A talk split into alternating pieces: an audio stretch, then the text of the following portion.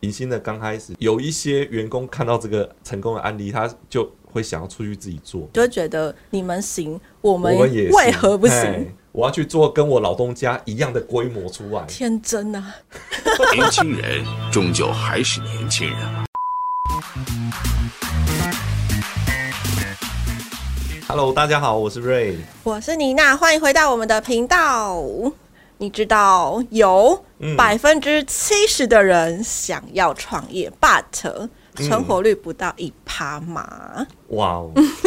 这个梦应该是我觉得每一个人都有想过对这个念有头。没错没错。哦对，远见杂志的调查，七十趴想要创业嘛？嗯，其实台湾人真的很爱创业。对吼，然后那个数据调查就蛮耸动的，嗯，就九十趴的人一年之内倒闭，九十趴哎。哎，那超过一年的人呢，就是会在五年内倒闭。 哎、超过十，那不就全倒光了吗？对啊，所以存活五年以上的，嗯，就剩下一 percent。而且是平均台湾的创业年龄其实还蛮蛮年轻的，才二十六点四岁。对啊，嗯嗯，就年轻人就会想要创业。哦，嗯，我觉得这个这个有反映到台湾一个现象什啊么，现象就是普遍低薪。 啊？啊不甘于领这种对平凡薪水的人，然后你去国外念的书回来，你可能薪水多个一两千，嗯念完硕士一样多一两千，嗯， 念完博士 好多一些三四千哦，是这样子哦，之类的啦。但哦那个实际的数据可能没有到那么低啦。嗯但是，一般你可能进入到企业，在给薪水的标准，嗯有些公司会比较有制度的，嗯他可能会根据哦，你大学毕业，如果往上哦硕学士历，嗯哎，然后博士，或者是你是海归，海龟，哎嗯海归嘛，就是从国外回来的，就会加多少钱，嗯。都会有一个它是一个薪资明表嗯文规定的东西，对然后有的应该是看经历吧，我们公司应该比较属于看经历跟实力的，没错，做没错法。大公司有一个明文规定也是好事，因为它让嗯所有的人事聘用的过程是有个标准的。哦，那对后面要要升迁再看表现嘛。嗯，哎，可是你觉得这个数据这么恐怖，为什么还是这么多人想要创业？创业为什么这么迷人？我觉得另外一个啦，就是在职场上工作一段时间，嗯呃，职场的议题啊，在网络上面很多相关的文章。嗯哦，然后大家都会去讲说，呃，老板的问题呀、啊，团队的问题呀、抱怨，哎，然后政治的问题呀、哦，就是你选错边呐、政治也行哦，政治也就是办公室内的小圈圈啊，哦，哦，教你如何选边站啊，还有教这种呃，职在场职场厚内，黑学的，对啊，呵，不见得每个人都擅长去应付这些事情。嗯我相信更多人会希望我在职场内，我就专注在我的工作上就好。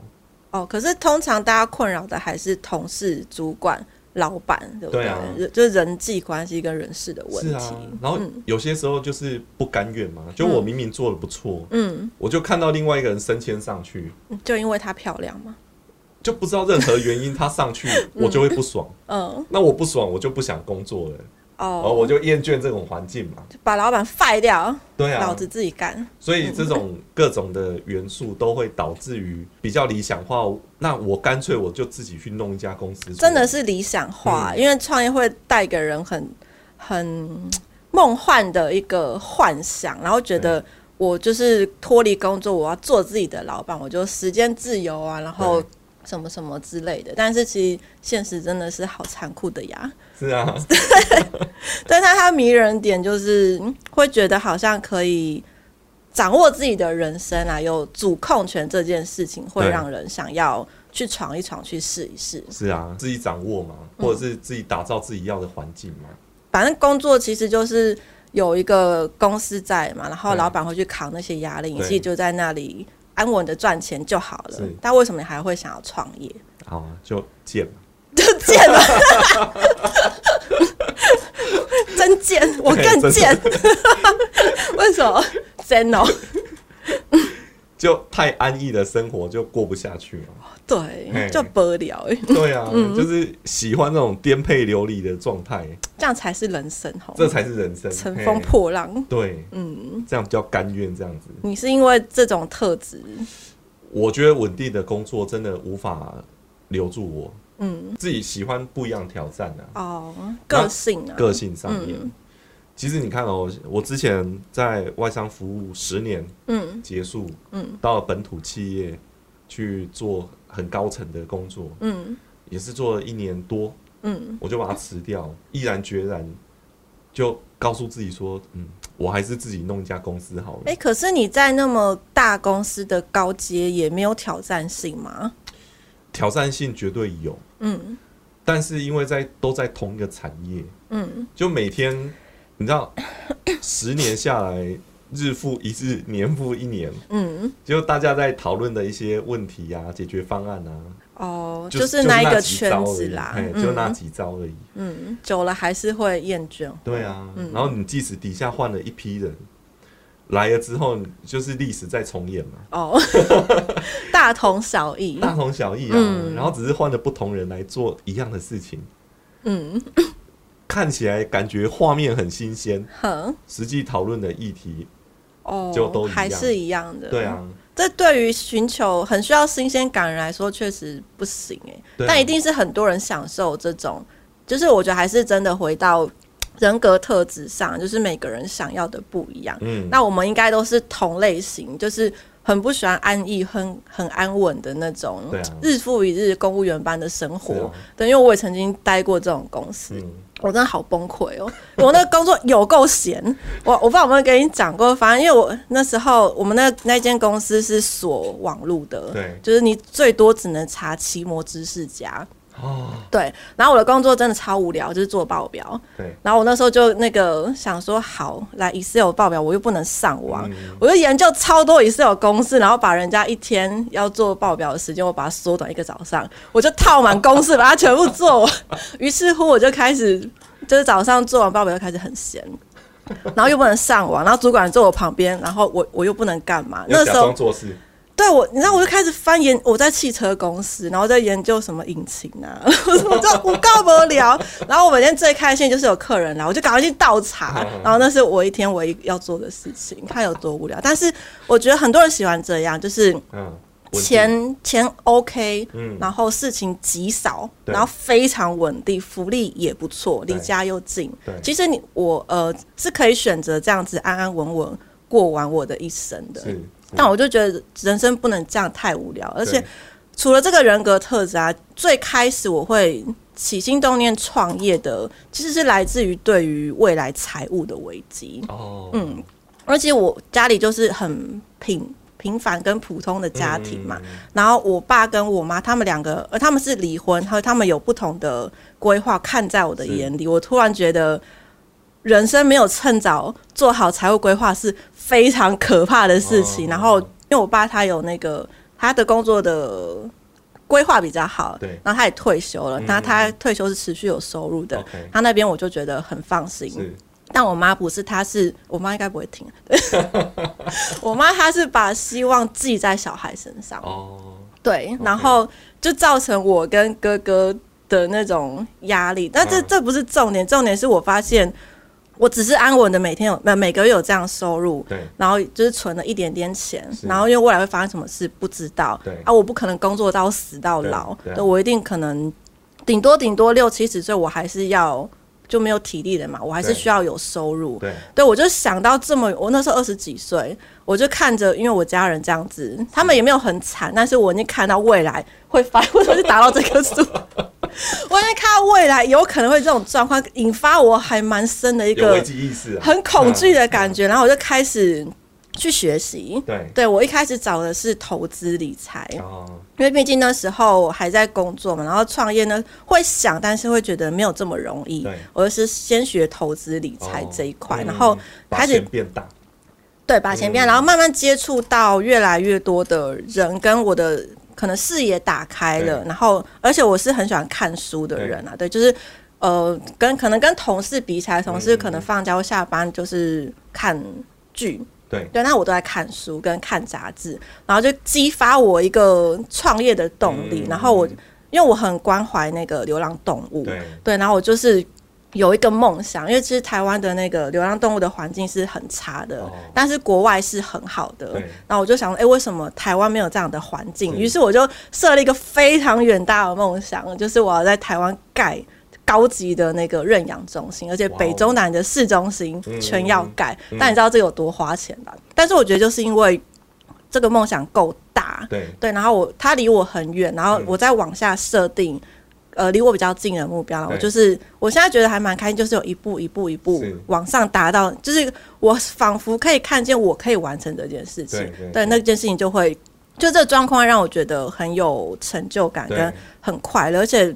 这辈子身为人怎么不做一些更有有趣意义的对嗯有趣跟有意义的事情嗯啊？对啊，我就是对好创业，没错， 我觉得就是要有这种特质。最后，最后决定我要去创业这件事情，是来自于当时那个企业它的背景，它其实就是跟同一企业有关联嘛哦哎，就台南帮嘛，啊对，嗯，然后所以他做这样的一个提案，被旁边顾问打枪，那个顾问就说，就我们这边什么没有，就是我们家 Seven Eleven 最多啊，哼，对，然后就打枪那个同事的提案，嗯，但因为他那个提案呢，他是讲到外劳相关的一些事业，因为其实，在台湾工作外劳蛮多的，对，对，嗯，那我之前工作的关系，所以我对于外劳的那种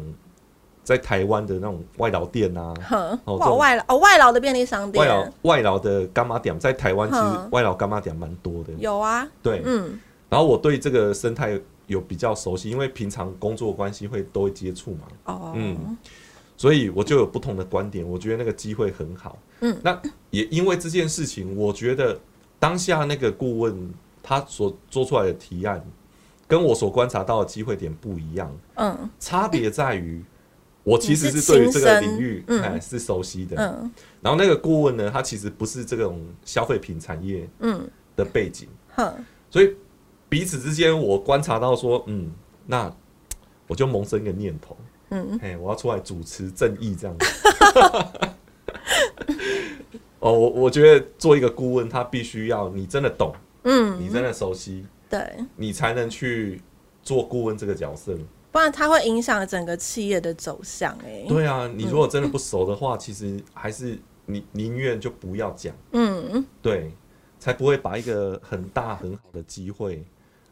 把它讲的另外一个方向，就哦磨灭了新的创意。而且哎，可是那时候你们老板就就听信了，哦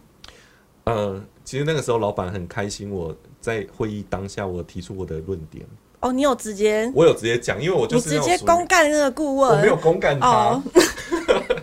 我只是很客气的举手说我可以发言嘛。啊不行， 然后那个，因为其实说真的，本土企业吼，大家都比较保守一点，嗯，不会有人这么北吧？对呀，哎、你在还那算种很这敢么大讲的，场合当中去发言，嗯，但我就不是这种性格嘛，我就看到什么就讲什么的人嘛，嗯我就会忍不住嘛，忍不住手举起来， 诶是谁把我手举起 来？不知名的力量，手就举起来。然后呢，董事长说：“OK 啊，瑞，你说。”哎，我就把我的论点讲出来。嗯，对，讲完之后，董事长龙心大悦，真的哦，因为你知道为什么吗？你是实战派。不是，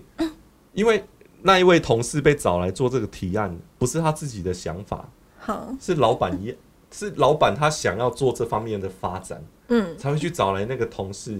去创立一个新的事业体，好，然后来做这个提案。对，那如果完全照这个顾问所说的说法，那这个事业体就不用做不了、要做嗯了。那这个同事怎么办？是可是是老板叫他做的，老板叫他做的，嗯哦，对不对？所以我觉得那个当下顾问打枪那个同事，有一点间接打脸那个，自己哎呀就打脸那个老板呐、啊。嗯，对啊，哇，他够白目，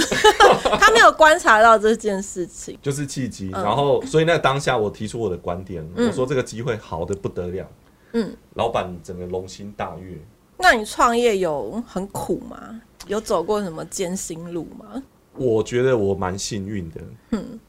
这个开头真的是讨 厌，就是没有的意思。没有，应应该是说这个过程当中，说真的，我没有想象会那么顺利。可是我知道创业本来就不轻松，嗯，然后我给自己六个月到一年的时间，去，如果说真的都没有任何的一些进展的话，嗯那我就回去到企业上班。哎，所以你是成立顾问公司，一成立开顾始问就公是司，对，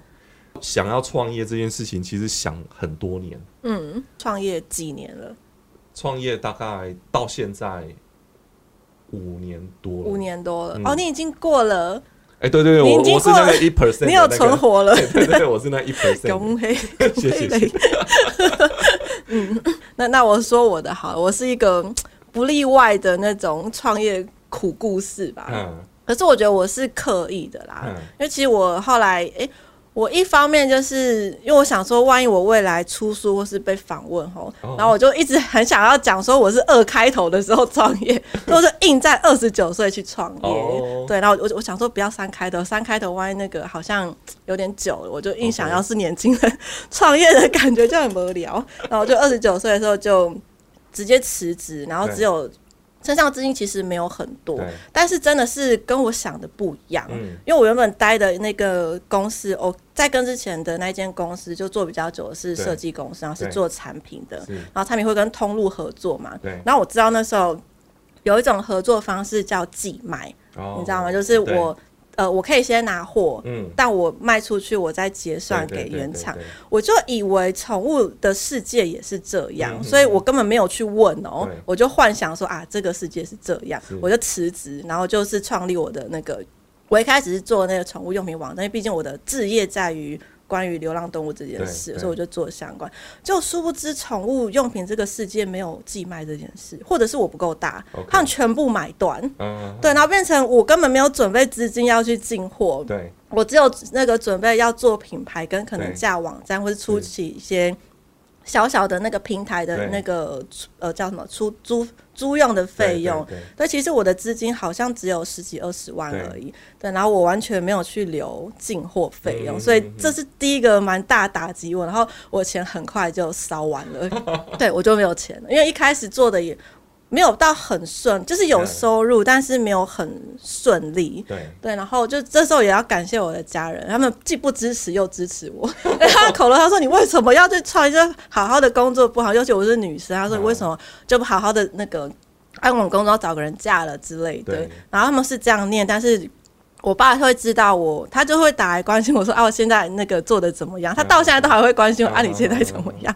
然后那时候他就知道我好像钱快烧光，他就直接汇款给我了。哇哦对我有经历过那个家人的适时的支持，哦，OK 然后那时候真的身上没有钱，然后我记得我去跑了好几间银行，对要去领里面的零头，就是为了不要花那个转呃跨行的领提领费。哦我那骑着机车一间一间一间，然后最后身上好像领了几百块出来，天哪对我那时候好穷，就是真的是苦到一个苦逼到不行。对，嗯但那个时候的转机点，我那时候是艺人公司嘛，我就对自己创业这个网站，对然后就是因为其实自己做事情会需要去学很多。对对，然后我觉得在这个转机点是我去上课，对对我其实去多方学习很多，是所以其实出来上课，我觉得一方面除了你增进自己的专业跟知识跟能力之外，对你有很可能会遇到志同道合，哦你未来有可能合伙或合作的人，对对对，就是人脉是。我觉得这个是出来学习的不错的附加好处，嗯额外对收获的啊对。那对我就是这样子，然后去认识到呃志同道合的人，嗯大家就一起在学网络行销什么的。对对对就那时候开始做一个合伙创业，然后就我原本的。主业是宠物，想说啊，不然那个当我的斜杠好就了变，富裕了对， 就想不到我的斜杠完全变主业，我的宠物完全被打入冷宫，没有空理它。 嗯对，然后那时候就是这样子起来，但是那时候的第一次合伙创业其实没有很顺利对，那时候有三个合伙人是是哦，都算是第一次创业啦 OK。然后我们有一些理念上的问题啊，或是性格上的问题，或是现实跟嗯呃想象的不一样差距嗯过大了，对没对，错然后资金又很快的烧光了， 于是第一间合伙创业就收起来宣告拆伙失败，然后九大家十九趴的对，哦，那超快的，真的是半半年内哦半年嗯死掉，而且那时候对我们有员工， OK 所以我真的是说不出超猛口，的说我们要废掉你，然后嗯嗯我们那个另外两，我 跟另外一个合伙人就是不面对，然后讲不出口，就丢给另外一个说你去讲。因为真的讲不出口，说我对我们公司要要倒闭了。对嗯对，然后那时候就是背了债，因为我原本就已经没赚钱了，对这间合伙公司又让我背了债嗯嗯嗯，那时候不算多，大概二三十万，但其实对我来说，我我是个压力啊，我一生虽然没有很有钱，但是我至少从小衣食无余，吃的还挺挺丰富的。对，然后遇到这种状况，我整个想说，哇靠，我要怎么办？然后我就买火车票，然后回花莲，嗯，然后就坐在海边，因为我很喜欢看海，我真的发呆一整个下午，想说我要怎么还这些钱。然后就大海就一直一直那个、哦一直打一直打，然后好像可以把烦恼卷走，但其实真的没有。 哦没有对啊，但我就在那边发呆一下，我想说要不要去卖屁股之类的， 这种荒唐的想法都出来。但后来当然知道不行啦，嗯花莲是家乡嘛，嗯然后我觉得只有大海跟那种。家乡的力量，对对然后跟靠我自己嗯内心，然后去强化这些内心的力量，然后对我就觉得啊，不行，我觉得可以，所以后来就是又再一次，对，就是原本是我们第一次是三个合伙人嘛，嗯后来就变成两个，对对，就是现在那个影星就是是共是共同创办人这样，是然后我们是两个决定。在东山再起一次，嗯嗯嗯对然后我又再去贷款， 给我的压力更是山大。 但我就是这种破釜沉舟， OK 就是不成功便成人，嗯对，就是没有回头路的啦。对，从那时候两个人，然后到现在长成一个对一个二十多人的团团嗯队，队就是有时候回想这一些，就觉得哇，嗯以前怎么度不过可这思议，真的是不可思议，因为那时候是两个人嘛对，通包。嗯对你现在看到所有事情，当然我们现在是专业很多对，，但 是两人世界不不是两人 世这两个事情，两人工作室的时候，有那那个时候的事情跟考验，三百六十五天从早到晚、哦不能生病，对嗯全年无休，就是一直疯狂的赚钱、对工作对这样子。我觉得创业刚开始钱真的是一个很重要的重点，对然后另外就是你，你如果是一个人，真的是很孤单，那对，你如果有一个一起工作的合伙人的话，是另外一个嗯另外一另外个一问个嗯不能说问题啦，就另外一个不同的议题，啊对哎啊，可以这拿出来是讨搞论 恭维。 这合伙的那个磨合，我也是也是蛮有感的啊、就是一开始创业，毕竟是两个完全不同生长背景的人，对。那说真的，一开始也没有很熟悉，对那只是说我们有共同的，嗯，算是一些志同道合的嗯一些交集啦，所以对才会去创业。所以两个人的时候还好，对但我们开始找员工了，对然后开始找真正的办公室了，对，那时候是进到下一个阶段的烦恼，是是真的会有所谓周转不灵的问题。对，就是钱我有赚钱，但是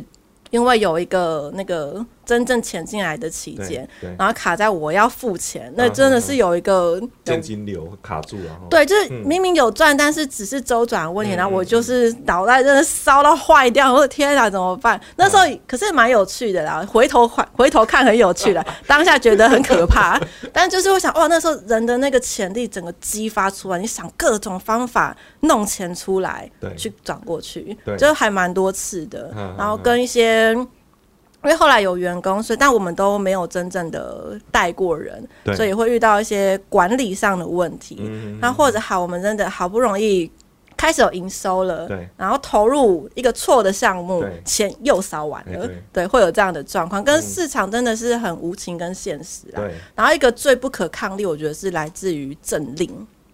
政令的改变。哦嗯嗯对，那个也蛮可怕的，因为嗯那个你没有办法，政府说什么就是什么。哦，对那种，然后甚至像我们是办那个实体讲座嘛，对那时候第一次遇到连续性的台风，哦，对，因为我们天气是、嗯对，我们是先花钱的，对于是那些钱全部都被台风归零吹走啦，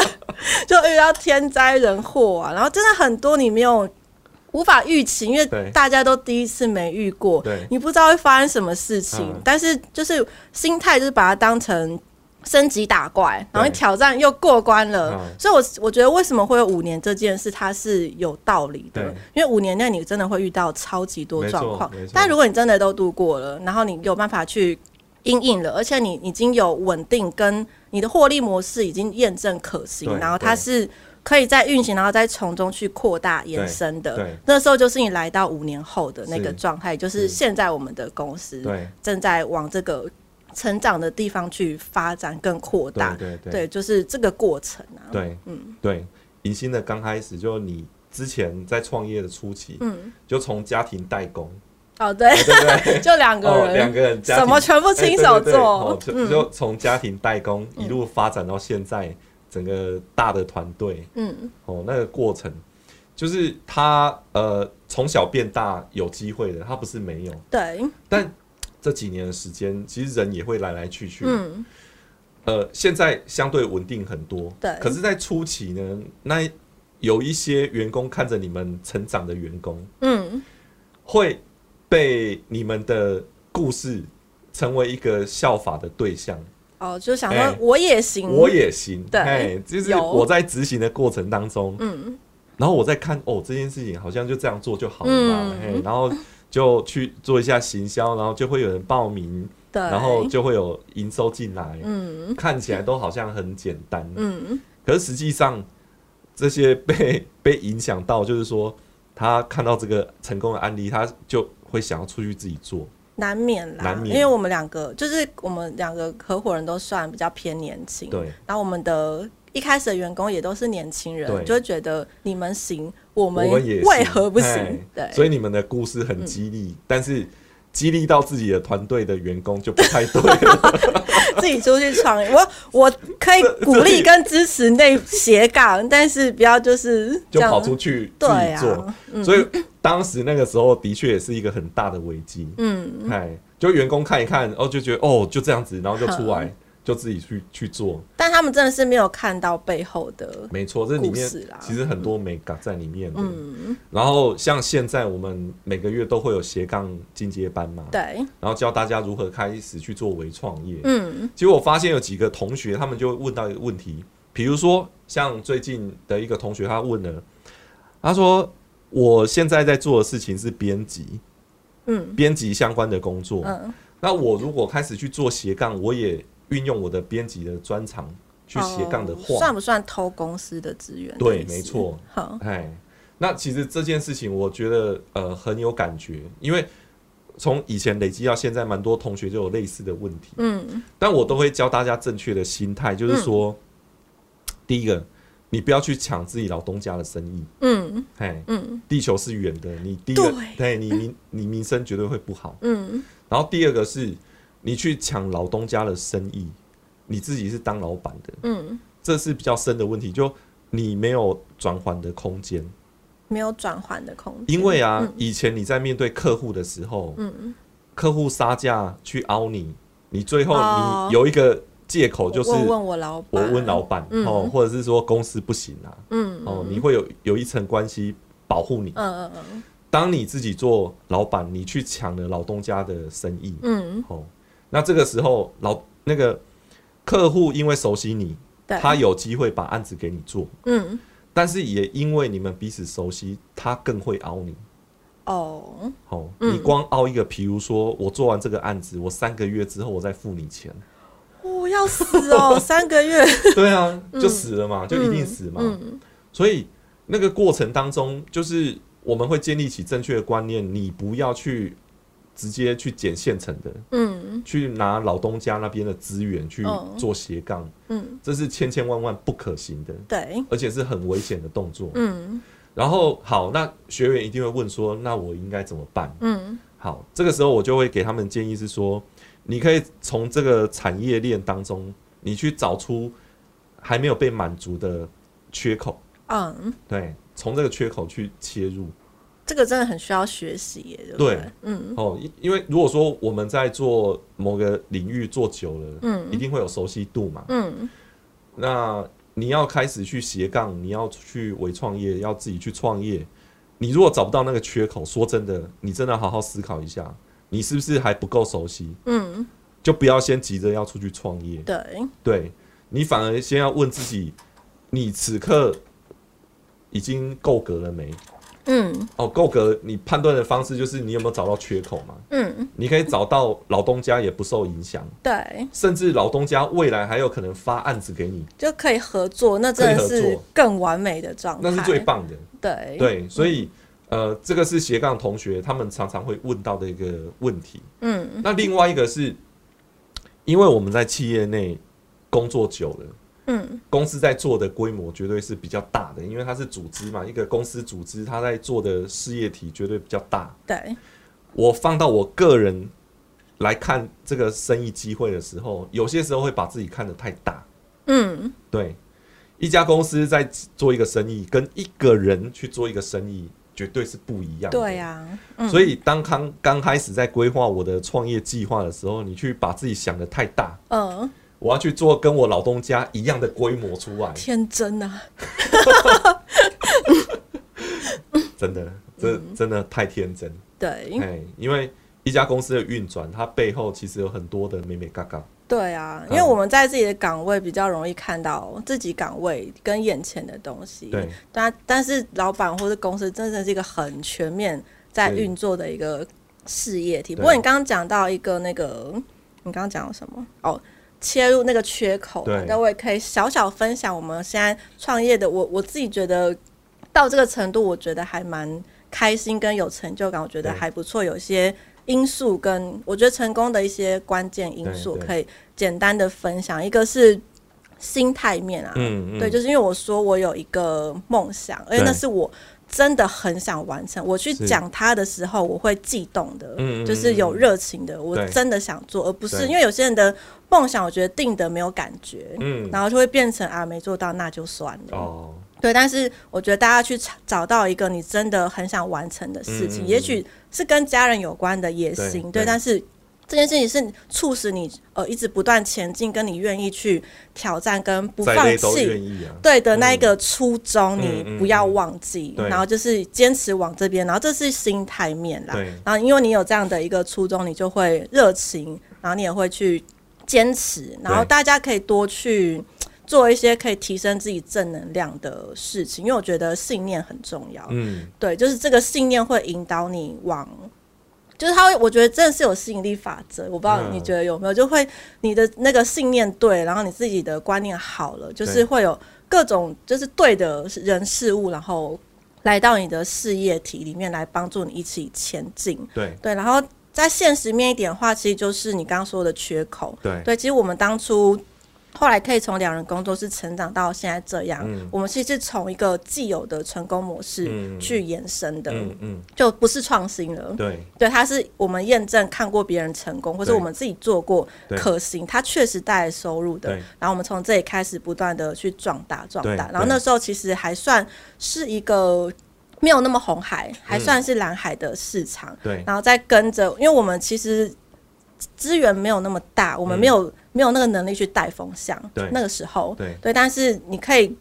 呃敏锐的去观察现在市场的风向，对跟着走。对对，就是所谓风口的猪也啊会飞、这件事情，真的做的对，你会比较容易起飞啦。对然后你对待自己的事业真的要很用心，嗯嗯，真的是用心，然后要很认真，嗯然后你也要真的去提供好的产品，然后对提供真的很好的价值给你的客户，因为他真的是会帮你传播口碑的对啊那一群是啊最重要要照顾的人。没错然后最后一个我觉得很重要是不断不断的学习，啊，真的对你不要自满就停住了，因也为不要自己盲目的摸索。对，因为这个世界很大，其实就是呃，我们要学的知识，你这辈子是学不完的。对对，你就是要一直不断的精进提升，然后不要吝啬去花钱上课。嗯嗯对，这件事我觉得是我、应该是我觉得创业成功最大的转机。 对，没错。就如果盲目的摸索，我觉得时间也是成本。嗯特别如果说你真的把这个原本的收入工作辞掉，嗯然后你就开始就投入了，嗯，那个你钱就开始烧了。对，哎，这是很恐怖的一件事情就。很现实啊。对啊所以其实也没有说大家一定要像我们这样子，就是不不给退路的。 不给退路，不给自己退路的逼死自己，其实对也不一定要这样。我们真的还是蛮鼓励大家可以在一边工作的时候，先去发展你的兴趣。对其实我也算是这样开始，我是一边工作的时候先去上那个投资理财课的，哦对，慢慢开启其他的东西。对所以对我觉得这还是一个比较好的切入方式。是是嗯，好的，那好的今天的创业小分享就到这边。那有什么心得或是想收听更有趣的主题，也可以来信跟我们说。那喜欢我们的频道，记得分享给更多人听到。听你在嗯嗯嗯啊啊啊啊，我们下一集见。